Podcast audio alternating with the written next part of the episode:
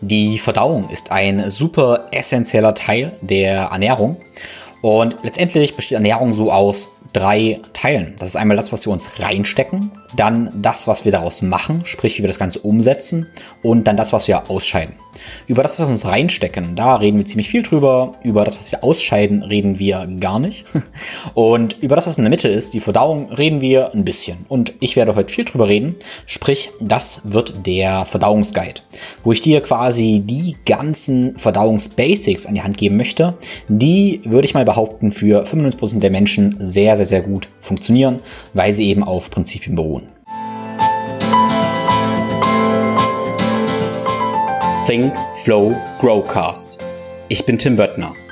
Begleite mich auf einer Reise zu einem ganzheitlichen Verständnis von Bewegung, Gesundheit, Fitness und einem guten Leben. Werde der Experte für deinen Körper und Geist mit Wissenschaft, Biohacking und Leidenschaft, kombiniert mit der Weisheit unserer Vorfahren und der Natur. Ein Podcast mit Tiefgang.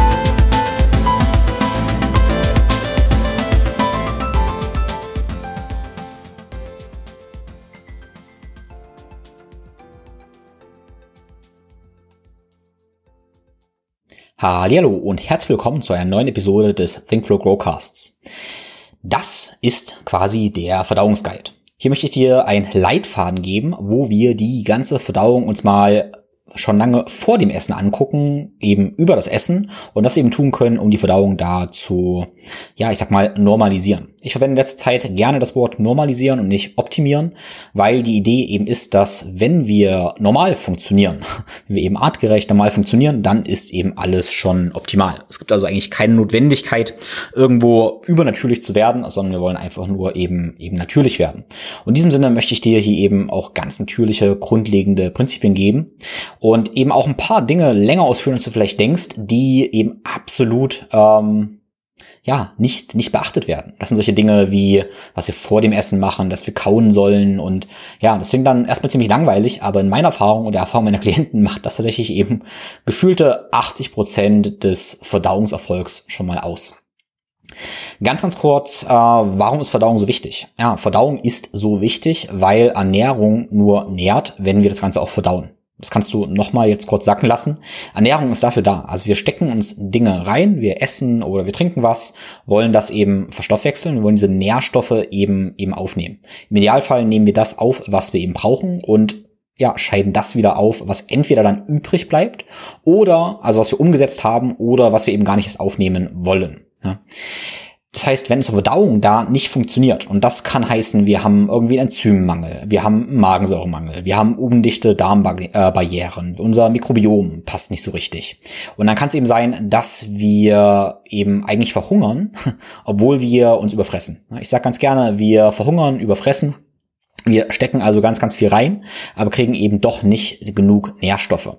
Ja, Punkt eins bei vielen Menschen ist vermutlich, dass wir eben nährstoffarme Lebensmittel essen, wo wir eben durchaus die verdauen, aber da sind einfach eben nicht viele Nährstoffe drin. Wenn wir aber eben schon nährstoffdicht essen, aber trotzdem nicht gut verdauen, dann haben wir immer noch ein Problem, weil wir eben die Nährstoffe aus nährstoffdichten Lebensmitteln eben nicht, nicht aufessen und nicht, nicht verdauen, so rum. Ja, und letztendlich, wenn diese Darmbarriere nicht funktioniert, das Mikrobiom nicht funktioniert und ähm, ja, die ganzen Enzyme nicht funktionieren, dann kann es eben sein, dass die Nahrungsbestandteile vielleicht aufgenommen werden, die wir nicht aufnehmen wollen. Sprich, wir nehmen Toxine auf und die führen eben zu ganz vielen Komplikationen. Das merkt man vielleicht als Brain Fog, als Energiemangel. Ja. Ähm, es kann aber auch sein, dass die, wenn die Verdauung da eben nicht gut abläuft, dass dann eben die Lebensmittel im Darm letztendlich fermentieren und sich da vielleicht auch Parasiten einnisten. Ja, das kann sein. Und durch die Fermentation kriegst du eben starke Blähungen. Du kannst Entzündungen im Darm kriegen. Und Entzündungen und Blähungen, die haben eben weitreichende Auswirkungen, auch insofern, dass du eben vielleicht deine Muskulatur dann nicht mehr richtig ansteuern kannst. Also ein ständig aufgeblähter Darm, entzündeter Darm kann eben die intrinsische, also inter, innere ähm, Rumpfmuskulatur hemmen und damit hast du eben Stabilitätsprobleme, ähm, ja, kannst die Wirbelsäule nicht stabilisieren und eine ganze Kaskade quasi an, ähm, ja, an Problemen. Das heißt, die Verdauungsgesundheit zu fixen, das ist so ein absolut, absolut essentieller Teil. Definitiv. Also Verdauung sollte, muss optimal funktionieren. Gut, ich hoffe, das war schon so ein bisschen Motivation. Und ähm, ja, ich denke, ein Thema ist noch, was mir hier eben eben wichtig ist, dass es so so viele Empfehlungen da gibt und ganz viele verschiedene Ernährungsformen. Und ich möchte hier mh, einen Gedanken, den Impuls dir quasi mitgeben, äh, wie du das Ganze eben so ein bisschen filtern kannst. Und was auch ein Grund dafür ist, dass es so viele kontroverse oder so viele mh, extreme Empfehlungen letztendlich gibt. Und das liegt auch ganz einfach meiner Ansicht nach dran, dass eben letztendlich auch, auch Medien einfach so funktionieren. Weil wir können mal davon ausgehen, dass äh, wenn Menschen eben einfach ganz normal essen, wir, wir kochen, wir essen eben ganz normal, dann redet man auch gar nicht so viel drüber. Also die Dinge, die einfach nur natürlich sind, die sind oft gar nicht so richtig teilen empfehlenswert. Und dann gibt's eben aber diese Dinge wie restriktive, extreme Ernährungsformen, die als therapeutische Intervention total sinnvoll sind. Oder wenn man chronische Erkrankungen hat, total sinnvoll sind.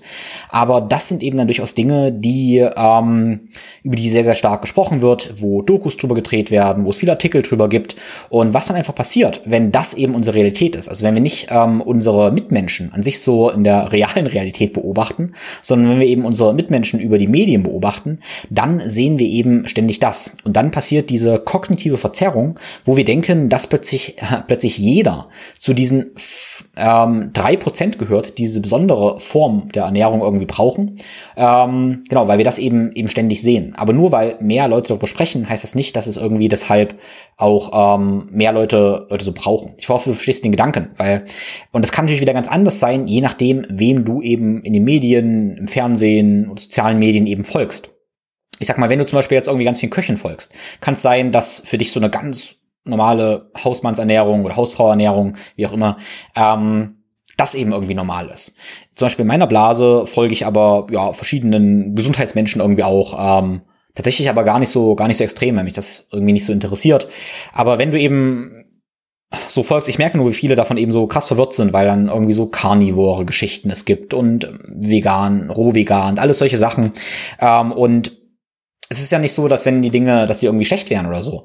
Aber das Problem entsteht eben, wenn du jetzt zu vielen solchen Leuten irgendwie, irgendwie folgst und damit deine Wahrnehmung sich so verzerrt, dass plötzlich 95 Prozent deiner Wahrnehmung über Ernährung praktisch aus karnivorer und, sagen wir einfach, rohveganer Ernährung bestehen, dann passiert eben Problem, weil dein, ja, Geist irgendwie so denkt, hey, das ist eben das Normal. Dabei machen das eben nur drei Prozent aus, die eben lauter sind. Und das ist keine, keine böse Absicht oder böse oder sowas. Es ist einfach nur die Natur oder sagen wir mal die Technologie dieser, dieser Dinge. Also filter da für dich ein bisschen ähm, und erkenne dahinter eben die, die Realität. Ja, ähm, der Gedanke von mir zu diesen verschiedenen Dingen ist eben, dass wir da ganz oft, das habe ich glaube ich schon oft betont, ähm, diese therapeutische Intervention mit dem langfristigen Lebensstil verwechseln. Also ich habe jetzt Carnivore schon mal angesprochen und da ist eben die Idee, dass wir vor allem ganz, ganz viel Fleisch essen ähm, und eigentlich nichts anderes. Und meiner Ansicht nach kann das sinnvoll sein, weil eben Fleisch ähm, kaum Antinährstoffe hat, keine Lektine und eben auch keine Ballaststoffe und dadurch eben für das Mikrobiom durchaus so ein bisschen verarmend wirken kann und heilend wirken kann und das eben durchaus sinnvoll sein kann, um eben vielleicht so den Darm zu heilen. Und deshalb geht es eben so vielen Leuten damit besser, wenn man das eine Zeit lang macht. Ähm, es kann genauso sein, dass du sagst, hey, du isst mir jetzt eine Weile nur roh vegan. Hey, vielleicht ist das die Maßnahme, die letztendlich dir ganz viele lebendige Lebensmittel schenkt und durch diese lebendigen, vielleicht auch fermentierten Lebensmittel du dein Mikrobiom richtig aufpeppst, äh, Diversität herstellst und es damit eben viel besser geht. So, aber weil das für dich eben vier Wochen der Trick letztendlich ist, der dich da gesund macht, heißt das nicht, dass es ein langfristiger Lebensstil ist. Ja? Also verwechsel das eben nicht nur, weil das eben für, für drei, vier Wochen dich gesund macht und eine gute Idee ist, ähm, ist das oft keine Idee für einen ausgewogen langfristigen Lebensstil. Ein was, wo ich ein Riesenfan für bin, was ich jedem tatsächlich empfehle, ähm, und das werde ich nachher nochmal sagen, ist eben ähm, für eine Zeit lang mal kein Mist zu machen. Und das heißt, Stressoren wegzunehmen aus der Ernährung. Und da stand die Idee von einem Autoimmunprotokoll oder Eliminationsernährung oder Reset-Ernährung, ganz viele Wörter dafür, ähm, stand die eben her, wo wir sagen, okay, wir verzichten mal komplett auf Gluten, wir verzichten mal komplett auf Milchprodukte und vielleicht auch auf Hülsenfrüchte und auf andere Dinge mit einer Schale wie Samen um mal für eine Zeit diese Antinährstoffe rauszustreichen, dem ganzen Darm mal Ruhe zu geben und dann aber auch gerne wieder einzuführen. Und das kann eben total sinnvoll sein, um, wie gesagt, mal die ganzen kleinen Schwelbrände eben zu löschen. Alles kann sich regenerieren und dann gehst du eben zum ausgewogenen Ansatz wieder zurück. Hier immer die Einschränkung, es kann sein, dass du eben durchaus eine Erkrankung hast, die eine langfristige chronische Erkrankung, äh, wo du eben für, für lange, lange Zeit darauf verzichten musst oder wer weiß, sogar für den Rest deines Lebens. Mein Punkt ist, glaube ich, oder bin ich ganz sicher, dass das eben für 98 Prozent der Menschen eben nicht so ist. Für 98 Prozent der Menschen sind wir eben dann doch Menschen, die eine ähm, omnivore Ernährung letztendlich haben sollten. Und äh, vielleicht noch ein Aspekt, das hat nichts mit irgendwelchen ethisch-moralischen Ernährungsrichtlinien zu tun. Geht mir wirklich nur um die Biologie. Ähm, Genau, Punkt. Das heißt, was ich hier machen möchte, wenn ich zum Thema Ernährung in diesem Podcast gehe, ähm, ist eben auch dir ein paar Richtwerte und Prinzipien zu geben, die tatsächlich für die meisten Menschen rund um die Welt eben, eben funktionieren. Gut, so, die Reise, die wir machen, die fängt jetzt vor dem Essen an und dann gehen wir praktisch äh, von der, sag mal, metaphysischen Ebene, insofern, dass wir eben noch gar nicht physisch im Mund sind, gehen wir dann aber physisch in den Mund, dann Magen, Darm und machen da so die, die Schritte, wie wir die ganzen einzelnen Teile der Verdauung eben dann normalisieren können. Ja, und wie gesagt, wir beginnen in der ähm, überphysischen Ebene, bevor wir essen. Ähm, und da ist das Prinzip, was dem zugrunde liegt, eben, dass wir im Verdauungsmodus sein wollen. Verdauungsmodus heißt der Rest-Digest-Modus, wo unser Parasympathikus aktiv ist. Während ich das sage, komme ich mir fast so ein bisschen blöd vor, weil das so langweilig und so klar ist. Aber in meiner täglichen Praxis mit Klienten stelle ich eben fest, dass das einfach nicht gelebt wird. Also kannst du dich reflektieren, ob du das also wirklich, wirklich machst ähm, um Motivation, Verständnis mal zu erzeugen. Ähm, ganz kurze Theorie. Evolutionär gesehen wäre es so gewesen, dass wir jagen, wir sammeln Essen oder wir jagen oder sammeln eben dann sind wir eben im, im, Stressmodus und wenn wir das Essen dann gesammelt haben oder auch gejagt haben und zubereitet, dann wechselt unser Nervensystem in den Ruhemodus, weil wir eben nicht mehr kämpfen oder jagen müssen. Und in diesem Rest- und Digest-Modus können wir eben verdauen, weil dann auch Magensäure produziert wird, weil Verdauungsenzyme produziert wird und weil unser ganzer Körper sich eben beruhigt und eben im Ruhemodus verdauen kann. Im Stress- und Fight-of-Flight-Modus müssen wir eben nichts verdauen, weil wir ja genau eben noch beim, beim Jagen sind. Ja, und damit sollte auch die erste Maßnahme schon klar sein. Bringe dich in den Rest-Digest-Modus und esse nicht im Stress. Ja, ich sage mal, chronischer Stress ist das Symptom unserer Zeit. Das ja, sich gehetzt fühlen und ähm, ja, einfach chronisch gestresst zu sein, das ist so die Ursache von super, super vielen chronischen Krankheiten. Da erzähle ich, denke ich, nichts Neues, hoffe ich einfach mal. Ja, aber wie machen wir das konkret? Konkret machen wir das, wenn wir so ein kleines Ritual einführen vor dem Essen. Ein Ritual, wo wir uns eben in den Verdauungsmodus ähm, versetzen. Ne? Und da kann ich dich eben dazu, oder möchte ich dich ermuntern, da ein Ritual einzuführen, ähm, das zu implementieren. Und jedes Mal, wenn du das machst, wird es auch besser und schneller gehen. Du verankerst das quasi ein bisschen. Am Anfang kannst du es ein bisschen mehr instrumentalisieren und dann wird es so sein, sobald du daran denkst, wirst du schon runterfahren. Okay, also wie wechseln wir also vom Stress in den Ruhemodus? Ein Trigger ist eben die Atmung. Die Atmung ist das, ähm, ja, ist die Fernbedienung für dein Nervensystem. Hör dir dazu gerne meine Podcasts oder eben auch Online-Kurse dazu an. Ähm, da ist es eine gute Idee, durch die Nase zu atmen. Okay. Ein leichtes Lächeln aufzusetzen. Lächeln ist immer gut. Ähm, gerne die Augen zu schließen und länger aus als einzuatmen. Du atmest beispielsweise sechs bis acht Sekunden aus und vielleicht drei bis vier Sekunden ein. Also länger aus als ein. Drei ein, sechs aus oder vier ein, ähm, acht aus und atmest dabei in den Bauch. In den Bauch, in die Flanken, Hauptsache mit dem Zwerchfell, also du atmest praktisch tief länger aus als ein. Wie lange? So lange bis du ruhig bist. Ein Richtwert wäre so, ja, vielleicht sechsmal. Aber wenn du gestresster bist, machst du es länger. Wenn du ruhiger bist, machst du es kürzer. Also Atmung ist der erste Trigger, um vom Fight or Flight in den Rest Digest Modus zu versetzen, äh, dich zu versetzen. Wie gesagt, Fernbedienung für dein Nervensystem. Dann haben wir ein paar mentale Trigger. Und das ist, denke ich, relativ logisch. Äh, Kampf- oder Fluchtmodus bedeutet, hey, du kämpfst oder flüchtest. Ruhemodus und Heilungsmodus heißt, du heilst. Und diese Emotionen, die damit einhergehen, die kannst du eben hervorrufen. Da haben wir einmal das Thema Dankbarkeit. Wenn du also diese kleine Atemübung machst, dann sei dankbar. Sei dankbar für das Essen und ja, tatsächlich behaupte ich sogar, das ist unsere Pflicht. Wir sind absolut privilegiert. Wenn du diesen Podcast hörst und ja, was zu essen hast, dann ist es deine Pflicht, dankbar zu sein, dich auf das Essen zu freuen, weil viele andere Menschen haben das eben nicht. Also betrachte es als deine, deine Pflicht, eigentlich dankbar zu sein. Auch jeden Tag sich mit Dankbarkeit äh, zu beginnen und eben zu enden, weil wir wirklich privilegiert sind, ähm, weil wir auf dieser Erde sein dürfen. Genau, so sei dankbar für das Essen, für den Raum, in dem du eben gerade essen darfst. Ja, freue dich auf das Essen und ja, empfinde am besten noch Liebe. Liebe und Freude zu dem Essen und ähm, ja, erwarte das Essen. Ähm, liebe dein Essen oder wenn du mit jemand anderen isst, kannst du vielleicht auch dir den Mensch, der mit dir isst oder vielleicht noch anderen Menschen, an den du gerade denkst, wo dir das Lieben leicht fällt, den in deinen Kopf kurz holen und da praktisch Liebe empfinden. Ja, und das sind tatsächlich ganz, ganz, ganz starke Trigger, um dich eben in den Heilungszustand, in den parasympathischen Zustand äh, zu versetzen und du wirst, wirst eben ja präsenter und achtsamer. Ja, und so interessant das klingt, irgendwie so, so metaphysisch das klingt, ist es ja auch, ähm, so direkt hat es eben Einfluss auf deine Physis, weil direkt in diesem parasympathischen Zustand wirst du Verdauungsenzyme und Magensäure eben produzieren. Des Weiteren habe ich gesagt, hey, sei mal dankbar für dein Essen und liebe dein Essen, weil schon der Gedanke an das Essen, der wird auch deinem Körper eben das Signal geben, ah ja, jetzt kommt Essen. Und da ist die Idee, erwarte dein Essen. Auch das klingt erstmal irgendwie trivial, aber wenn wir eben so schnell zwischendurch essen, dann geben wir unserem Körper gar nicht das Signal, dass jetzt Essen kommt. dass es Essen kommt. Das heißt, in diesem Ritual erwartest du dein Essen und dadurch macht dein Körper, dass er das eben verdauen kann. Und in diesem Atemzug ist quasi auch ähm, eine feste Essenszeit eine ganz gute Idee. Wenn du es einrichten kannst, es eben zu relativ fixen ähm, Zeiten für den Start, weil dann dein Körper eben auch anfangen wird, genau zu diesen Zeiten eben Magensäure und Verdauungsenzyme zu produzieren. Ja, deshalb, ja, feste Essenszeiten, wenn man das, ja, ist mir das sind klassische äh, Werte von unseren Großeltern vielleicht noch, um 12 Uhr gibt's Mittag oder so, muss ja nicht 12 Uhr sein, aber das ergibt auf jeden Fall Sinn, da eben feste Zeiten zu haben. Übrigens ist auch eine gute Idee, dein Essen selber zu kochen oder dein Essen selber zuzubereiten oder es wenigstens zu riechen. Auch das Riechen, wenn du Essen riechst, ne? auch das ist schon ein Trigger für deinen Körper, für dein Nervensystem, dass eben jetzt gleich Essen kommt. Deshalb ist in der Regel selbstgekochtes Essen eben besser verdaulich. Das ist einer von, von vielen Gründen.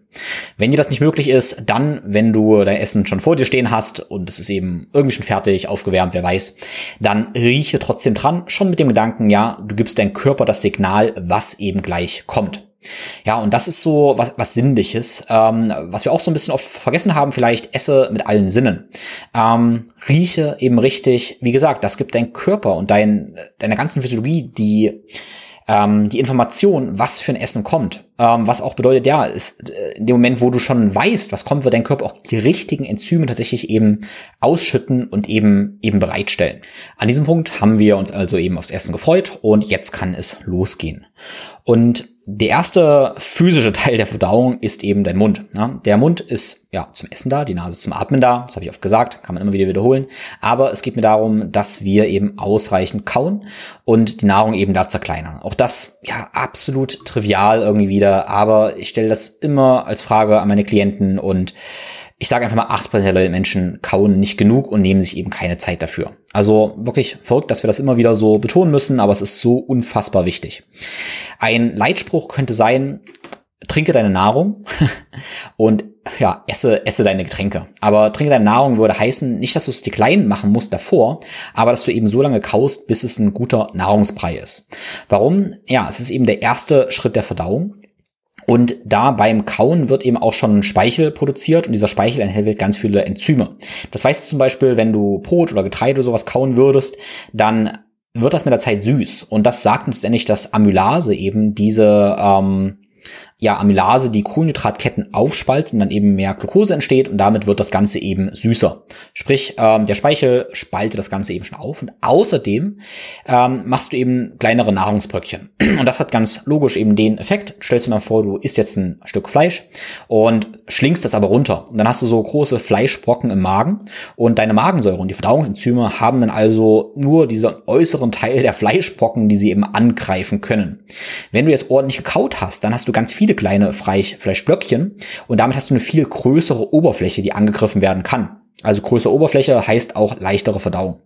Also ähm, ja, verflüssige quasi im Mund deine, deine Nahrung.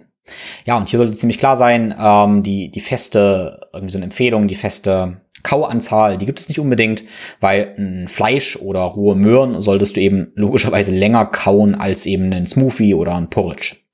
Hier ein Tipp meinerseits und auch meine Praxis ist praktisch, dass ich, wenn ich Mahlzeiten habe, die ich viel kauen muss, dass ich dafür eben auch weiß, ich habe dafür Zeit. Also ich würde zum Beispiel nicht zwischendurch irgendwie ganz, ganz viele rohe Möhren, die ich nur ganz, ganz schnell essen möchte oder ein Steak essen. Dafür möchte ich mir eben Zeit nehmen. Also nehmen wir mal an, du hast eine Mahlzeit von einem Steak und Möhren, dann würde ich dafür eben natürlich Zeit einplanen, weil du eben kauen musst. Wenn du jetzt am Vormittag irgendwie eh so ein bisschen im Arbeitsfluss bist, möchtest aber schnell irgendwie was essen, dann ist es in meiner Praxis eine ganz gute Idee, dann eben was leicht Kaubares oder eben kaum Kaubares nicht zu nehmen, was zum gewissen Maß eben vorverdaut ist. Und da wäre zum Beispiel eine Smoothie eine gute Idee. Ich bin tatsächlich ein riesen Fan von Smoothies aus verschiedenen Gründen. A, schmeckt mir das Ganze, wenn ich es ordentlich mache. Und B, ähm, habe ich eben so sehr, sehr viele Nährstoffe, die, weil ich eben ganz, ganz viel reinmachen kann, die aber sehr, sehr gut aufnehmbar ist, sind, weil es eben davor logischerweise mechanisch verkleinert ist. Zum Beispiel kann ich dann eben so eine große Smoothie Bowl letztendlich löffeln, essen und muss gar nicht viel kauen, weil es eben ja schon vorgekaut ist und kann praktisch diese Mahlzeit eigentlich, sag ich mal, in zehn Minuten genussvoll essen, ähm, super gut aufnehmen und es geht mir eben gut dabei, wenn ich eben einfach entscheide, mir nicht die Zeit zu nehmen, jetzt eine halbe Stunde ähm, ja das ganze Gemüse irgendwie zu schnurpsen. Wenn ich aber, also ich würde nicht empfehlen, ein Smoothie eben komplett nur so zu trinken. Ich würde immer das in eine Schüssel machen oder von mir ist auch ein Becher, aber löffeln und vielleicht sogar noch irgendwas Hartes reinmachen. Hart könnten sein zum Beispiel irgendwelche Beeren, Blaubeeren, Himbeeren oder wer weiß, Nüsse, Kakao-Nips oder ey, ich bin so ein Riesenfan von verschiedenen Superfood-Dingen, wie zum Beispiel so Spirulina-Tabs oder sowas, finde ich spitze. Sowas mache ich da sehr gerne rein, kau eben drauf rum. Und das hat eben den Effekt, dass mein Körper eben weiß, dass jetzt nicht nur ein Getränk kommt, sondern dass eben auch Nahrung kommt. Ähm, wenn du nichts reinmachen kannst oder reinmachen möchtest, dann kannst du eben trotzdem den Smoothie löffeln und kauen. Das kann auch für einen Eiweißshake übrigens gelten. Auch den würde ich eher kauen vom Gefühl, damit du eben deinen Körper informierst, jetzt kommt auch Nahrung. Das ist ja schon ein bisschen komisch für den äh, Körper. Sagen wir mal, du nimmst jetzt einen Proteinshake und äh, stückst einfach nur hinter. Schon komisch, wenn da so die Essenz von einem Steak kommt. Also ich möchte jetzt kein Steak mit Eiweißshake ähm, irgendwie vergleichen, aber vielleicht weißt du, was ich meine. Also da kommt so ein flüssiges Steak und ähm, ja, weg ist es. Und das für den Körper natürlich ein bisschen komisch. Deshalb kaue deinen Proteinshake. Absolute Empfehlung. Und vielleicht könnten wir so eine Funktion quasi entwickeln, wo wir sagen, ja, je, je ähm, schwerer kaubar deine Mahlzeit ist, desto mehr Zeit solltest du haben und je äh, weniger Zeit du zum Essen hast und vielleicht auch je weniger Ruhe, desto leichter verdaulich sollte das Ganze sein. Und genau, das ist eben, wie gesagt, deshalb die, die Idee. Wenn ich ähm, schnelles Frühstück irgendwie nehme, dann mache ich mir da gerne einen Smoothie, um mich A, bestmöglich zu versorgen und B, eben äh, meine Verdauung da nicht riesig zu beanspruchen.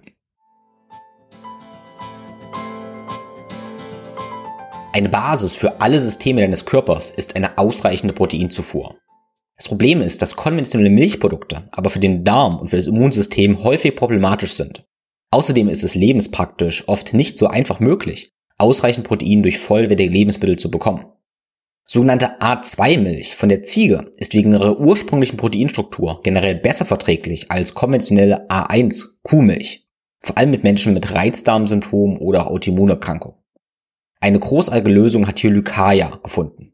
Lycaia führt unter anderem hochwertige und leckere Proteine aus A2-Ziegenmilch, dieses Ziegencasein hat eine cremige Konsistenz, schmeckt neutral und kaum nach Ziege und versorgt den Körper mit Proteinen, ohne ihn zu belasten. Ich persönlich habe in meiner Bodybuilding-Zeit unendliche Mengen an Kuhmilchcasein und Magerquark vom Discounter gegessen, was zu schlechter Haut, einen entzündeten Darm und ständigen Blähungen geführt hat. Das A2 Ziegencasein von Lycaia gibt mir ein gutes Bauchgefühl. Du kannst auf alle Produkte bei Lycaia mit meinem Code ThinkFlowGrow10, das ist klein, ThinkFlowGrow10, 10% sparen. Den Link dazu findest du in den Show Notes. Mit dem Ziegenkasin kann man auch großartig kochen und backen. Wie gesagt, es schmeckt neutral, kaum nach Ziege. Und bei Lycaia findest du auch ein Kochbuch mit zahlreichen Rezepten, die alle glutenfrei, ohne Zucker, ohne Soja und ohne Kuhmilch sind. Bei Lycaia findest du übrigens auch eine Protein-Porridge-Mischung, was eine großartige Frühstücksvariante ist, die ich sehr gerne empfehle. Wenn du mehr über Lycaia und das Problem mit A1 und A2-Milch erfahren möchtest, dann hör dir gerne meinen Podcast mit der Gründerin Jana Balscheid an. Die Produkte von Lycaia sind übrigens nicht nur gut für den Bauch und für den Körper, sondern auch fürs Gewissen. Denn die Produkte kommen in nachhaltigen Verpackungen im Walddesign und pro verkauftes Produkt werden drei Bäume geschützt. Mit den Produkten von Lycaia unterstützt du also einerseits dich und deinen Körper, andererseits ein nachhaltiges Unternehmen, unsere Umwelt und mich und meinen Podcast. Vielen lieben Dank dafür.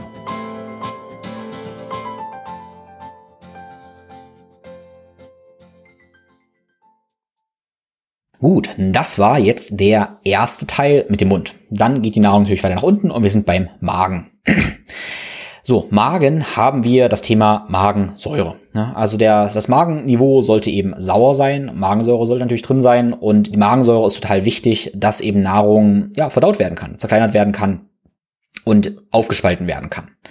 Magensäure wird reduziert durch verschiedene Faktoren. Ähm, auch Säureblocker zum Beispiel sind da wahrscheinlich ein großes Thema, aber ein größeres Thema, ja, weil ich sag mal, die meisten Menschen nehmen hoffentlich keine Säureblocker, ähm, außer sie brauchen es. Größeres Thema ist eben Stress. Okay, ähm, Stress reduziert die Magensäure und das ist auch relativ logisch, weil ich ja gesagt hatte, hey, äh, im Stressmodus, im Kampf- oder Fluchtmodus müssen wir eben nicht verdauen. Deshalb ist eben auch die Magensäureproduktion und eben die Enzymproduktion eingeschränkt.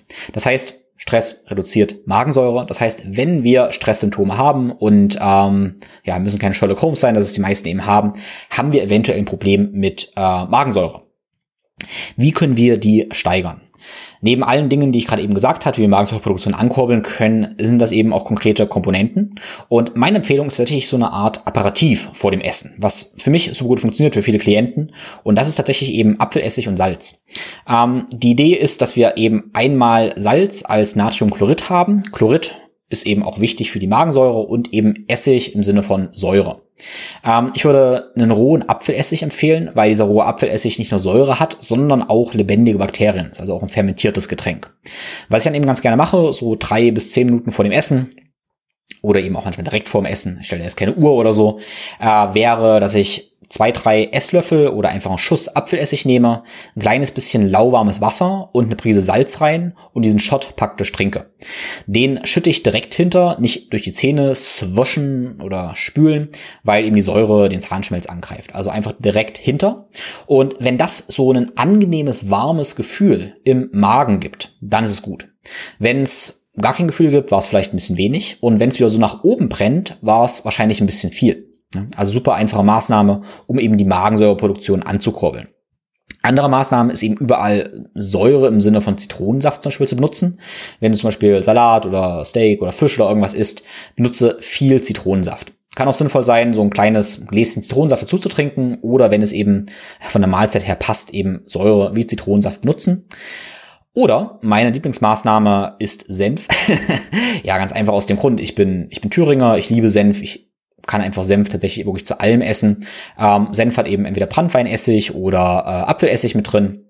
Und deshalb, ich liebe einfach Senf und probiere zum Beispiel auch, wenn ich Fleisch, wenn ich Steak esse, dann ordentlich ja, Senf mit dazu zu machen. Wie gesagt, A, weil es mir schmeckt. B, weil diese Säure einfach auch sinnvoll ist, um eben das Ganze besser zu verdauen. Also Maßnahme mehr, mehr Säure. Gut, ähm, eine andere Maßnahme, ähm, wenn du als A irgendwie nicht dabei hast oder was du einfach testen möchtest, und wäre meine Empfehlung, weil vielen das wirklich sehr hilft, sind eben ähm, ja Supplements als Betain-Hydrochlorid. Also Betain-HCl ist quasi, könnten wir sagen, einfach direkt Magensäure und ja, kann tatsächlich für viele Menschen enorme Wunder bewirken. Also Empfehlung ist eben, meistens sind diese Kapseln so 500 Milligramm pro Kapsel. Starte mal mit einer, dann zwei, dann drei. Und wenn du das Gefühl hast, ah, es gibt jetzt so ein unangenehmes Brennen, dann machst du viel, mach weniger. Und gucke, ob du damit besser verdauen kannst. Also direkt Betain, Betain HCl praktisch supplementieren direkt vor dem Essen, um die Magensäure zu unterstützen. Ich mache das eben gezielt auch, wenn ich weiß, ich bin jetzt ein bisschen gestresster oder ich habe eine Mahlzeit wie ein riesiges Steak vor mir, was einfach schwerer zu verdauen ist. Also je fettiger, je schwerer verdaulich die Mahlzeit ist, ähm, desto mehr Magensäure brauche ich eben. Ähm, ja, ich sag mal, geriebene Möhren brauchen wahrscheinlich kaum Magensäure. Ein Ribeye Steak braucht viel Magensäure. Und ähm, je gestresster ich bin, das ist noch die Funktion, desto mehr Magensäure darf ich eben auch supplementieren, weil ich nicht in meinem natürlichen Gleichgewicht bin. Ja, das ist immer noch eine, eine Grundidee. Ähm, erste Maßnahme sollte mein Lebensstil sein, in mein natürliches Gleichgewicht kommen. Wenn das nicht möglich ist durch verschiedene Lebensstilfaktoren, dann können Supplements oder diese ganzen Nature Remedies, wie auch immer wir das nennen, eben, eben sinnvoll sein, die einzuführen. Aber äh, probiere immer zuerst die Verhaltensmaßnahmen zu wählen. Gut, das war also der Magen. Und dann gehen wir ein Stück weiter runter, auch wenn das nicht trennbar ist jetzt. ähm, und gehen zum Thema Enzyme. Also Enzyme sind natürlich, wie gesagt, auch im Mund, sind im Magen, sind im Darm. Und wir haben das Thema Verdauungsenzyme. Wir brauchen ein breites Spektrum an Verdauungsenzymen. Grundlegend haben wir da so die Arten der Protein, Fett und äh, Kohlenhydratspeicher äh, spaltenden Enzyme, sprich Amylasen, Lipasen und Proteasen. Genau, und die wollen wir natürlich haben, um die Dinge aufzuspalten. Und ja, da jetzt ein wichtiger Punkt, ähm, oder was mir, was mir oft aufgefallen ist, was auf mich herangetragen wird, wo Leute sagen, ja, ähm, ich vertrage kein Fleisch oder sowas. Ähm, und dann frage ich, ja, okay, wann hast du letztes Mal Fleisch gegessen? Ähm, ja, ich war jetzt ein halbes Jahr irgendwie vegan, habe dann angefangen, ein Steak zu essen, sag mal, 150 Gramm Steak und mir ging halt schlecht danach. Ja, klar, weil der Körper halt auch verlernt hat, sich darauf einzustellen. Erstmal das Mikrobiom sich eben umgestellt, dass wir das nicht vertragen und weil eben die Enzyme auch nicht passend da waren. Also, es ist eben auch einfach Training und Gewöhnung. Deshalb, wenn wir zum Beispiel sagen, wir wollen jetzt wieder Fleisch in unsere Ernährung einführen, dann gerne erstmal mit vielleicht auch weißen Fisch starten, mit einer Hühnerbrühe starten, mit weißen Hühnchen starten, dann langsam in ein mageres Steak gehen und dann vielleicht können wir irgendwann das fettigere Steak vertragen. Äh, also langsam steigern, dem Körper einfach Zeit lassen, dass wir da die Enzyme produzieren. Äh, dasselbe gilt übrigens auch für Rohkost. Ne? Also wenn wir immer nur gekochtes Gemüse essen und dann starten mit einem riesigen Rohkost-Smoothie oder Rohkostsalat, ist es wahrscheinlich auch ähm, magenzerreißend. ähm, und das heißt auch hier, ja, langsam steigern, erst ein ganz kleines bisschen Salat, ein halbes Möhrchen, dann am nächsten Tag ein bisschen mehr und Zeit geben, dass eben die richtigen Enzyme produziert werden und das Mikrobiom sich eben anpassen kann. Gut, ja, aber Enzyme sind absolut wichtig ähm, und da sind wir auch beim Thema fermentierte Lebensmittel. Da gehe ich gleich weiter noch drauf ein. Aber weil wir gerade schon beim Thema Supplements waren, ähm, haben wir auch hier die Möglichkeit eben da zu ergänzen. Gerade in so einer entweder gestressten Phase oder einer Übergangsphase, wo wir uns entlasten wollen, sind Verdauungsenzyme super, super, super hilfreich. Es gibt auch Verdauungsenzymkapseln, die direkt schon Betain, HCl haben und eben ein breites Spektrum an ähm, Verdauungsenzymen. Und ich empfehle tatsächlich für jeden, das mal auszuprobieren, weil es für viele so ein Game Changer ist von wegen, ah krass, ich wusste ja gar nicht, was ich nicht wusste. Wir wissen nie, was wir nicht wissen. Wenn wir denken, mein Bauch, meine Verdauung fühlt sich immer so an, es ist normal, dass der so ein bisschen aufgebläht ist, das ist ja ganz normal, jeder muss mal pupsen. Und dann nehmen wir zum Beispiel mal eine große Menge an Verdauungsenzymen und merken, oh krass, ähm, so gut kann ich mich fühlen. Ich habe plötzlich keinen Brain Fog mehr, ich bin nicht schwer nach dem Essen, ich bin nicht müde, mein Bauch ist ganz flach. Dann sagten sie es eben, okay, ich habe wirklich einen Enzymmangel, einen massiven Enzymmangel. Und das kann als Referenzerfahrung gelten. Das heißt, für mich ist natürlich wichtig in der ähm, Idee für den Lebensstil, wir wollen das alles so gestalten, dass mittelfristig keine Enzyme supplementieren müssen, aber es kann eben als Quick Win sinnvoll sein. Ich persönlich setze Enzyme eben dann ein, wenn ich wieder auf Reisen bin, wenn ungewohnte Mahlzeiten kommen zu ungewohnten Zeiten und ich allgemein vielleicht durch Reisen auch gestresst bin oder eben Workshops und Seminare gebe, wo es mir A wichtig ist, dass ich dann auch gut schlafen kann, dass ich einen klaren Kopf habe, ähm, aber eben durchaus ein bisschen gestresst bin, weil ich eben irgendwie viel, viel arbeite. Deshalb sind tatsächlich Verdauungsenzyme ein häufiger Begleiter quasi von mir. Gut, so, aber was brauchen wir jetzt, um A, ein gutes Enzymniveau zu haben und B, ein gutes Mikrobiom zu haben? Zuerst wollen wir erstmal alles das wegnehmen, was eben schaden kann. Ja. Und da sind wir eben bei dem Thema einmal, ähm, dass viele Zusatzstoffe Lebensmittel da mit dem Mikrobiom interagieren können. Meine Empfehlung ist deshalb, vollständige Lebensmittel zu essen, ohne künstliche Zusatzstoffe. So, und jetzt könnten wir ewig in diese äh, Diskussion gehen, ob denn zum Beispiel künstliche Süßstoffe schlecht sind. Meine Empfehlung ist, tu es nicht. Also in meiner Erfahrung ist zum Beispiel Erythrit okay, äh, in einer ja, akzeptablen geringen Menge. In äh, Xylit kann schon ein bisschen mehr Probleme machen, ist aber prinzipiell auch okay, außer dass es Blähung geben kann. Ähm, Stevia ist eventuell auch okay, aber Sucralose, Aspartam, ähm, wie gesagt, Studienlage sehr, sehr kontrovers. Meine Empfehlung, lass es komplett weg. In meiner Erfahrung ist Sucralose, hat sehr große Interaktion mit dem Mikrobiom, verbessert persönlich meine, äh, verschlechtert meine Verdauung extrem. Und äh, deshalb als ab und zu mal als Treat, ähm, alles kein Problem, aber auf täglicher Basis Sucralose, Aspartam, künstliche Süßstoffe, nein, einfach, einfach nein. Und das gilt auch für ja die meisten anderen Zusatzstoffe in den Lebensmitteln. Ohne da jetzt genau drauf eingehen zu wollen, ähm, ist einfach ganze Lebensmittel für die meiste Zeit. Nochmal, es ist nicht schlimm, wenn wir in 10% der Fälle uns mal irgendwas gönnen. Meiner Ansicht nach soll das aber auch nicht jeden Tag sein. Ähm, ich weiß, man sagt, äh, viele sagen, hey, einmal am Abend so ein Ben Jerry's Eis sich gönnen, kann man schon machen. Ähm, ich denke nein, ich denke nein, ich würde es nicht machen. Ähm, ich fühle mich so nicht gut. Ich habe dann schlechtes Körperfeedback, es jeden Tag zu machen. Das heißt, zweimal die Woche bei mir, alles in Ordnung. Ähm, jeden Tag mir sowas zu gönnen, ähm, eher nicht. Also find da, find da deinen Weg. Meine Empfehlung ist es eben nicht zu tun. Und äh, meine Empfehlung ist dann eben prinzipiell auch mal für eine Zeit lang das einfach alles zu streichen und dann zu gucken, wie es dir eben dann geht. So, ich hatte es vorhin schon gesagt, aber ähm, interagieren für viele können eben auch sein Gluten, Milchprodukte, das heißt Empfehlung für jeden für eine Zeit lang, zum Beispiel für vier Wochen Gluten streichen, Milchprodukte streichen und ganz ehrlich mal gar nicht so viel darüber diskutieren und Studien und so weiter und so fort, einfach mal machen also komplett Milchprodukte, Gluten streichen und dann gerne Schritt für Schritt einführen und einfach gucken, was sich verändert. Vielleicht hörst du aus meiner Stimme so ein kleines bisschen, ähm, bisschen Genervtheit fast ein bisschen raus, weil es dann unfassbar viele Diskussionen über Süßstoffe, über Gluten und Milch und so weiter gibt und meine Einstellung ist so von wegen, ja, probier's doch einfach mal aus. Ist doch nicht so schlimm, mach es nicht so krass emotional und ja, streich es einfach mal für vier Wochen und gucke dann, was passiert. Sei dein eigener Experimentator, sei dein eigener Forscher äh, und lerne deinen dein Körper kennen. Ja, das ist der, der beste, beste Weg. Ja. Genau, also erstmal das Ganze streichen, aber viel mehr wollte ich ja darauf hingehen, was jetzt so die, die Idee ist, was unser Mikrobiom und unsere Enzyme letztendlich langfristig brauchen. Ähm, und das sind einmal eben Probiotika, sprich lebendige Darmbakterien. Und diese Probiotika, die lebendigen Darmbakterien, die brauchen Futter. Und das sind eben Präbiotika. Das sind Ballaststoffe. So, ich habe das Gefühl, ich mache jetzt ständig wieder irgendwelche Rechtfertigungen, weil jetzt wieder ganz viele sagen von wegen, ja, Ballaststoffe braucht man auch nicht und das sind ja wieder Lektine und so weiter und Antinährstoffe. Ähm, ich denke, für die meisten Menschen ist es eine gute Idee, eine ausreichende Menge an Ballaststoffe eben mit in die Ernährung aufzunehmen. Punkt. So, äh, Probiotika sollte das Mittel der Wahl sein, dass wir lebendige Lebensmittel zu uns nehmen. Und lebendige Lebensmittel finden wir in Form von Fermenten in den meisten Kulturen oder nein, eigentlich in allen Kulturen. Zum Beispiel in Form äh, unserer Kultur finden wir zum Beispiel Sauerkraut. Sauerkraut oder eingelegte Gurken. Ne? Sauerkraut, eingelegte Gurken, äh, super, super gut. Äh, zum Beispiel finden wir in asiatischen Kulturen Kimchis. Ganz, ganz verschiedene Kimchis, was letztendlich auch ein fermentierter Kohl ist, den ich persönlich ein bisschen mehr mag vom Geschmack, weil es einfach ein bisschen würziger ist. Äh, für mich ein bisschen mehr, ähm, ja, mehr Farbe irgendwie hat. Man hat irgendwie so bitter, scharf, süß da dran. Ich finde, unsere Pickles sind also ein bisschen, ein bisschen einseitiger. Was nicht schlecht sein muss, das ist super typabhängig. Aber die Welt hat da viel zu bieten. Genauso finden wir zum Beispiel ähm, Mittelmeerraum Oliven, fermentierte Oliven, fermentierte Artischocken.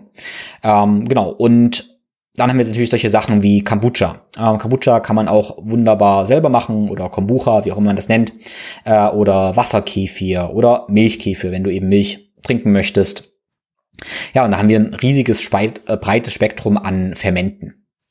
So, und ich habe gesagt, lebendige Lebensmittel und diese Fermente haben ja die Eigenschaft, dass wir damit eben das Leben in diesen Lebensmitteln vermehrt haben. Also letztendlich haben wir schon lebendige Lebensmittel wie Kohl, lassen den und lassen eben das Leben darin vermehren und dann entsteht eben Sauerkraut raus. Okay. Aber natürlich heißt es auch, dass in diesen Lebensmitteln davor auch schon Leben da ist. Also es ist nicht so, dass deshalb irgendwie Kohl oder Salat irgendwie nicht lebendig sei. Oder Sprossen. Zum Beispiel, ich liebe Sprossen. Ich liebe, liebe Sprossen. Auch das sind lebendige Lebensmittel. Das heißt, äh, in meiner Philosophie wollen wir frische Lebensmittel essen. Also auch rohe Lebensmittel, die nicht erhitzt sind. Wie gesagt, das heißt A eben Salat und Gemüse. B eben noch besser und wichtiger sind dann fermentierte Lebensmittel, weil das praktisch die konzentrierten Probiotika sind mit sehr, sehr, sehr breiten Strängen. So, ähm, wenn jetzt zum Beispiel ähm, du jetzt merkst, okay, du isst jetzt irgendwie Sauerkraut und hast unfassbare Blähung, dann sage ich immer ganz gerne, ja, führe es eben langsam ein. Und das kann heißen, du nimmst am Anfang mal so eine Gabel Sauerkraut oder eine Gabel Kimchi am Tag und steigerst das eben ganz, ganz, ganz langsam. Gib deinem Körper da einfach Zeit. Ich sag ganz gerne, mach's bis zur Pupsgrenze. Bis zur Pupsgrenze heißt, du nimmst diesen einen Löffel Kimchi oder zwei Gurken und hast davon ganz, ganz, ganz leichte, aber nicht wirklich unangenehme Blähungen. Okay, dann bleibst du erstmal dabei und dann erhöhst du auf zwei Gabeln, drei Gabeln äh, und erhöhst quasi deine Pupsgrenze und irgendwann verträgst du das Ganze eben, eben richtig gut. So, in diesem Atemzug jetzt, ähm, dann wird ja eben oft gefragt, was ist mit ähm, Supplements als Probiotika? Und da ist die Idee oder meine Idee letztendlich, dass die erste Wahl immer das Natürliche ist, aber das ist nicht immer möglich. A ist es vielleicht nicht möglich, weil wir nicht ständig ja, fermentierte Produkte essen wollen. Vielleicht wollen wir nicht ja, jeden Morgen zum Porridge oder so irgendwie noch Fermente essen, obwohl auch ich das tatsächlich sehr, sehr gerne mache. Oder wir haben es nicht dabei. Oder natürlich dritter Grund, wir vertragen es nicht, weil wir zum Beispiel mit Histamin im Moment irgendwie nicht umgehen können, aus verschiedenen Gründen. Oder unser Darm ist eben im Moment noch so beleidigt auf einer Heilungsreise, dass wir da auch erstmal alle rohen Sachen streichen können, was absolut sinnvoll sein kann. Und in diesem Fall, also A, wir können es eben gerade nicht, nicht einbauen, ähm, da sind eben Probiotika sinnvoll. Da kommen eben Kapseln ähm, ja zum Tragen. Wie gesagt, also Probiotika können da der Ersatz sein für diese lebendigen Lebensmittel. So, Jetzt hatte ich aber gesagt, diese Probiotika, diese lebendigen Dinge, die brauchen eben Nahrung. Und das sind eben Ballaststoffe. Also ich bin der, der Meinung, wir sollten eine ausreichende Menge an Ballaststoffen in der Ernährung haben. Äh, Ballaststoffe finden wir auch im Gemüse. Das heißt, wenn wir allgemein einen hohen Pflanzenanteil essen in der Ernährung, ähm, dann haben wir da auch schon eine ganze Menge Ballaststoffe. Also es muss nicht unbedingt sein, dass man jetzt Unmengen an Chiasamen, Leinsamen oder andere Samen oder Nüsse oder irgendwas äh, noch mit isst, wenn wir einfach Gemüse essen, zum Beispiel auch äh, Chicorée und solche Geschichten, dann haben wir da schon eine ganze Menge Ballaststoffe. Ähm, trotzdem, wenn es Menschen vertragen, profitieren sehr viele Menschen davon, eben auch gezielt noch Samen zu essen, wie zum Beispiel Leinsamen oder Chiasamen, um noch mehr Ballaststoffe zu sich zu nehmen. Ja? Wie gesagt, individuell dran gewöhnen, aber kann definitiv sinnvoll sein. Wir haben sehr, sehr breites Spektrum Ballaststoffen und das ist auch meine Empfehlung. Ähm, meine Empfehlung ist sowieso immer, nicht jeden Tag dasselbe zu essen, sondern eben sich äh, ja an allen Freuden des Lebens praktisch so auch zu, zu bedienen, am besten saisonal und regional, aber ähm, auch eine, eine breite, breite Spektrum Ballaststoffen zu sich zu nehmen. Weil jeder verschiedene Ballaststoff hat natürlich einen Nährboden für andere Bakterien. Und wenn wir eine große Diversität haben möchten im Darm, im Mikrobiom, wollen wir natürlich verschiedene Futter auch zuführen. Um nur mal so ein paar, zu nennen, haben wir zum Beispiel jetzt die Beta-Glucane, die wir zum Beispiel in Pilzen finden oder in Haferflocken finden.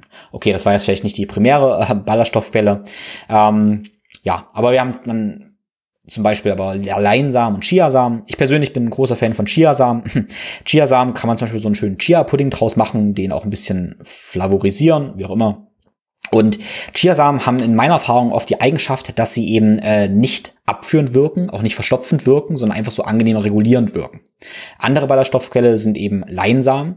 Leinsamen haben ähm, für manche Menschen dann die ähm, Wirkung, dass es eher so ein bisschen verstopfend wirkt. Ja. So, wie gesagt, ähm, nicht jeden Tag Unmengen Leinsamen essen. Auch da haben wir viele Lektine, wieder Antinutriente. Aber mit einem gesunden Darm sollte das in ja, moderater Dosis ähm, ja eigentlich eher kein Problem sein. So, dann haben wir zum Beispiel Inulin. Inulin finden wir zum Beispiel im Chicorée, Chicorée als Gemüse quasi. Und dann haben wir das Spektrum der resistenten Stärken.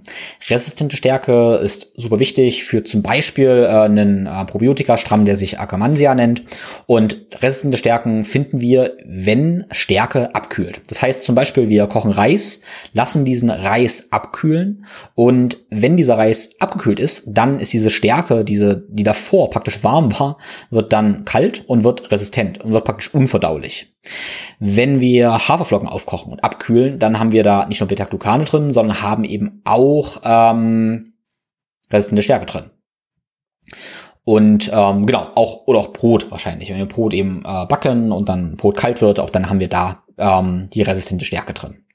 So, gibt natürlich noch viel, viel mehr, ähm, aber das sind so ein paar Ballaststoffquellen und ich würde immer dazu motivieren, da so ein paar immer mit, mit reinzubringen.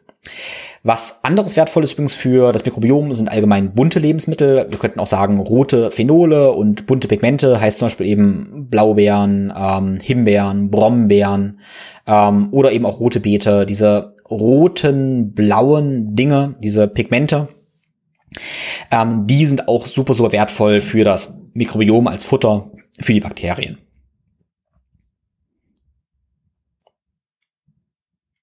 Ich habe jetzt hier eine ganze Menge natürliche Quellen eben aufgezeigt und auch hier gibt es wieder die Idee, dass wenn wir aus verschiedenen Gründen diese Lebensmittel eben nicht essen können und das kann wieder A sein, wir äh, wollen oder können nicht essen, weil wir vielleicht unterwegs sind, weil wir gerade was anderes irgendwie essen, wer weiß, oder weil wir es eben gerade nicht vertragen. Wir haben zum Beispiel irgendwie eine Lektinunverträglichkeit gerade oder wollen unseren Darm regenerieren, unser Eliminations Phase jetzt gerade mal, wo wir sagen, hey, ich fahr mal alles Reizendes eben runter und ganz wichtig, Schalen zum Beispiel eben von den Samen können eben doch stark reizen. Dann nehme ich eventuell isolierte Ballaststoffe zu mir. Und das kann man natürlich eben kaufen. Wir können sagen, wir kaufen resistentes Dextrin einzeln als Pulver. Ich kann Inulin kaufen, äh, da beobachtet, das gibt oft ziemlich Blähungen. Ähm, deshalb da wenig anfangen. Ähm, Akazienfasern zum Beispiel. Akazienfasern ähm, sind auch eine gute Ballaststoffquelle, die oft sehr, sehr gut verträglich sind. Und äh, dann gibt's auch eine Mischung aus, aus ganz verschiedenen Dingen. Ja, und in diesem Sinne sind dann wieder diese isolierten Supplementpulver ein Ersatz für diese vollständigen Lebensmittel und ich gebe immer zu bedenken, wahrscheinlich ist es kein vollständiger Ersatz, weil wir haben natürlich jetzt in den Chiasamen oder in den Kartoffeln, in kalten Kartoffeln, die ich noch gar nicht gesagt habe, weil kalte Kartoffeln haben auch resistente Stärke, haben natürlich noch viel, viel, viel mehr drin. Aber natürlich haben wir auch in den kalten Kartoffeln ganz viel Kohlenhydrate. Wenn wir also sagen, ah, ich möchte Ballaststoffe haben ohne Kohlenhydrate, dann kann ich eben zum Beispiel zu resistenter Stärke greifen oder wie gesagt eben Akazienfasern. Ich persönlich mache das tatsächlich auch manchmal, wenn ich im metabolischen Fasten bin. Wenn ich sage, also ich möchte keine Nährstoffe so richtig zuführen, ähm, sondern mache halt vielleicht so intermittierendes Fasten oder so einen ganzen Tag, wo möchte aber trotzdem Energie zuführen und mein Mikrobiom irgendwie fördern. Dann nehme ich zum Beispiel auch manchmal ähm, beispielsweise einen Kaffee, mache da Akazienfasern rein und nehme dazu eine Probiotika-Kapsel. Mit der Idee, dass ich eben die Probiotika habe, den Nährboden dazu und eben nicht die begleitenden Kalorien. Ja, also das ist jetzt schon nicht mehr, nicht mehr die Basis, aber ich hoffe, du verstehst den Gedanken. Und ja, in meinem Denken ist das eigentlich irgendwie relativ logisch. Ja, und das sind so die grundlegenden Maßnahmen, wie du dein Mikrobiom mittelfristig gesund machen kannst. Also A, erstmal die ganzen Müll wegnehmen, eliminieren und dann langsam aufbauen. Auf dem Weg zum Aufbau kann immer Supplements eine gute, hilfreiche ähm, Geschichte sein, aber dann wollen wir dahin kommen, dass wir eigentlich täglich fermentierte Lebensmittel essen, lebendige Lebensmittel essen, ausreichend Ballaststoffe essen und eben in Ruhe essen, ähm, in Liebe und Dankbarkeit essen. Ja, und ich würde einfach mal behaupten, so fixen sich irgendwie 95 Prozent der, der Verdauungsprobleme. Zwei wichtige Dinge haben wir noch. Das erste sind Geschmäcker, wie eben bitter. Bitterstoffe sind super, super wichtig, um auch die Leber zum Beispiel anzuregen ähm, und ja, allgemein auch die ganze Magensaftproduktion und so weiter anzuregen. Also tatsächlich auch der bittere Geschmack ist tatsächlich wichtig. Und hierfür können wir das Prinzip implementieren, dass wir eben zu jeder Mahlzeit irgendwas Bitteres auch essen und am besten die Mahlzeit mit was Bitterem starten. Das kann zum Beispiel ein Radicchio-Blatt sein, das kann aber auch ein Stück Wermuttee sein oder das kann natürlich auch irgendein Bitterkräuterpulver sein ähm, oder eben irgendwelche direkten Bitterkräuter, wie ja, Löwenzahn oder Wermut, wer weiß. Auf jeden Fall irgendwas Bitteres dazu haben. Bitter ist eigentlich was, was wir immer hatten, aber was ganz schön weggezüchtet wurde. Also ich kann das natürlich nicht genau sagen, aber man sagt ja so, dass vor einigen, einigen Jahren der Rosenkohl eben bedeutend bitterer war. Und wahrscheinlich, vielleicht kennst du das aber, dass wenn du irgendwie Bio Radicchio oder Bio ähm, Rosenkohl kaufst, dann ist der eben auch wesentlich bitterer, als wenn der so konventionell krass gezüchtet ist. Das heißt, wir brauchen bitter eigentlich. Ähm, andere Alternative wären eben auch sowas wie Bittertropfen. äh, Bittertropfen eben aber direkt in den Mund machen und ich würde keine Bitterkapseln oder sowas empfehlen. Weil es ist wohl so, dass wir auch direkt dieses Bitter schmecken. Also durch diese sensorische Wahrnehmung des bitteres Schmeck, bitteren Schmeckens aktivieren wir eben direkt zum Beispiel die, die Leber und ja, wie gesagt, Enzymproduktion. Also bitter schmecken. Das finde ich übrigens ganz interessant, dass in vielen Kulturen, äh, also ich sage einfach mal von der asiatischen Kultur, weil ich da recht verbandelt bin, äh, weil ich da durchaus eben auch asiatische Wandschaft habe. Ähm, das ist ein Prinzip, dass wir eben alle Geschmäcker immer aktivieren. Das ist halt vollkommen klar. Und da können wir mal das Beispiel Kimchi nehmen, dass in Kimchi irgendwas ein bitterer Anteil auch drin ist, es ist ein scharfer Anteil drin, es ist ein salziger Anteil drin. Durch das Fermentieren ist natürlich ein saurer Anteil drin und es ist auch Zucker drin. Auch durchs Fermentieren ist es ein süßer Anteil drin. Und wenn ich selber koche, dann habe ich auch diese ganzen Anteile immer mit dabei. Also ich probiere probiere immer irgendwas leicht Süßes, Bitteres, Scharfes, Saures und Salziges eben mit dazu zu haben. Ähm, warum? Weil ein, das Prinzip dabei ist, dass wir eben alle Geschmackssensationen, äh, Geschmacksempfindungen quasi aktivieren. Ja? Das hat wahrscheinlich auch den Effekt, dass wir damit schneller befriedigt sind. Vielleicht kennst du das, wenn du authentisch asiatisch isst, isst du, oder ich esse zumindest dann irgendwie weniger, weil ich schneller befriedigt bin, weil wir eben diese ganzen verschiedenen ja, Empfindungen quasi stimulieren. Deshalb, ähm, ja, ich finde oft, dass, dass unsere Küche oder vor allem verarbeitete Lebensmittel oft ähm, dann sehr, sehr, sehr, sehr fad sind. Also fettig und ähm, ja, fettig ist kein Geschmack übrigens, aber oft ist es halt einfach nur salzig, süß und fettig. So, aber man hat nicht dieses breite Spektrum an bitter und sauer. Übrigens kommt die Ursprungsidee von einem Apparativ auch daher. Ich habe dir vorhin von meinem Apparativ erzählt mit dem Apfelessig und der Prise Salz. Ähm, eine andere Idee ist tatsächlich, den Apparativ ein bisschen zu pimpen und das ist ein kleines bisschen eklig vielleicht, aber man gewöhnt sich dran und ja, danach schmeckt tatsächlich alles besser. Und das finden wir, ich denke, im Ayurveda. Und wenn ich mich erinnere, war das so, dass ich ein Apparativ gemacht habe mit ein kleines bisschen Chili, ähm, Salz, Zitronensaft und ähm, ja, ein kleines bisschen Honig. Und das habe ich dann eben angestellt und ja, davon so ein kleines Schnapsglas davor genommen. Und das hat quasi eben alle meine Geschmacksknospen ähm, aktiviert, ja, durch diese verschiedenen Geschmäcker. Und das Faszinierende ist, dass wir damit eben die Sinne aktivieren. Und wenn wir danach eben essen, können wir das A besser verdauen und B essen wir auch weniger und es schmeckt einfach wirklich intensiver. Ja, und das finde ich ähm, ja super, super wertvoll. Deshalb werde ich das vielleicht auch mal wieder anfangen, die Idee eines Apparatives. So, das war jetzt nochmal das Modul quasi immer was Bitteres da zu essen. Sauer hatten wir sowieso. Und dann wäre ich nicht, sage ich mal, Tim, wenn wir nicht über Bewegung reden würden. Bewegung ist super, super wichtig, essentiell für die Verdauung, ähm, weil wir eben auch einfach diese mechanische Stimulation haben. Also wenn wir auch Atmung ist dann auch eine Bewegung. Wenn wir mit dem Zwerchfell atmen, dann schieben wir jedes Mal den Magen und die Gedärme praktisch zusammen und stimulieren damit eben direkt mechanisch die Verdauung. Und dasselbe gilt eben auch, wenn wir jetzt einen Verdauungsspaziergang machen, wo wir lebendig laufen, sprich Schultern verdrehen, Hüften verdrehen, Wirbelsäule verdrehen. Auch da stimulieren wir eben die Verdauung. Und es gibt dann auch so ein paar, paar Übungen, die ich ganz gerne mache oder Bewegungen. Und das heißt eben, zum Beispiel Kniebeugen, also Luft, Luftkniebeugen insofern, äh, dass ich dabei atme oder Atemkniebeugen. Äh, da ist die Idee, dass sich mein Puls dabei nicht erhöht. Also ich mache das im Rhythmus meines Atems ganz langsam, nicht als Workout, sondern als Work-in. Ja, Work-in heißt, mein Puls erhöht sich nicht, ich bleib dabei ruhig und ich habe danach mehr Energie als davor. Und ich squatte quasi tief und gehe dann wieder nach oben und mache das wieder im Rhythmus meines Atems so 10 bis 20 Mal und kann damit eben super gut meine Verdauung eben auch stimulieren. Durch diese Bewegung habe ich diese ganzen Bewegungen im Bauch, aber ich eben habe eben ja auch diese eher entspannende Wirkung. Ähm, eine andere andere Idee tatsächlich, was ich tatsächlich gerne mache, ist sind auch so so eine Art Crunches. Also ich habe so einen Gymnastikball zu Hause und über den lege ich mich manchmal drüber und lasse mich dann tatsächlich nach dem Essen so nach hinten lehnen, den Bauch praktisch dehnen und mache so einen Crunch, wo ich wieder aufstehe. Also ich habe quasi über meinen Gymnastikball mein, mein Crunch und damit halt natürlich eine sehr, sehr starke ähm, ja, Aktivierung meiner ganzen Verdauung, weil ich natürlich direkt den ganzen Darm- und Mageninhalt da bewege. Da ist eben wichtig, dass ich ja nicht irgendwie 50 Crunches äh, raushaue, sondern dass ich das als Work-In-Übung mache.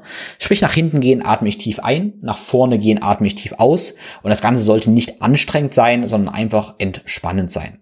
Ja, und das sind natürlich nur zwei exemplarische Übungen, die wir da machen können. Andere Idee vielleicht noch Übung Nummer drei wäre sowas wie Piston Breathing, wenn du dich hinstellst, hüftbreit hinstellst, die Knie leicht beugst und mit dem Einatmest sowas wie so ein Feuerball zu dir ranziehst. Weiß nicht, ob man das irgendwie vorstellbar ist. Ich ziehe die Ellbogen nach hinten, strecke die Brust raus, strecke meinen Bauch raus und mit dem Ausatmen schieb ich diesen Ball quasi so nach vorne, ziehe den Bauch rein und bewege praktisch auch so meine Wirbelsäule und mache das im Rhythmus meines Atems. Ja, ist wie so eine, so eine Kolbenatmung, wo ich ziemlich stark in meinem Bauch, Bauch bewege ähm, sind viele Ideen aus dem Tai Chi oder Qigong auch tatsächlich.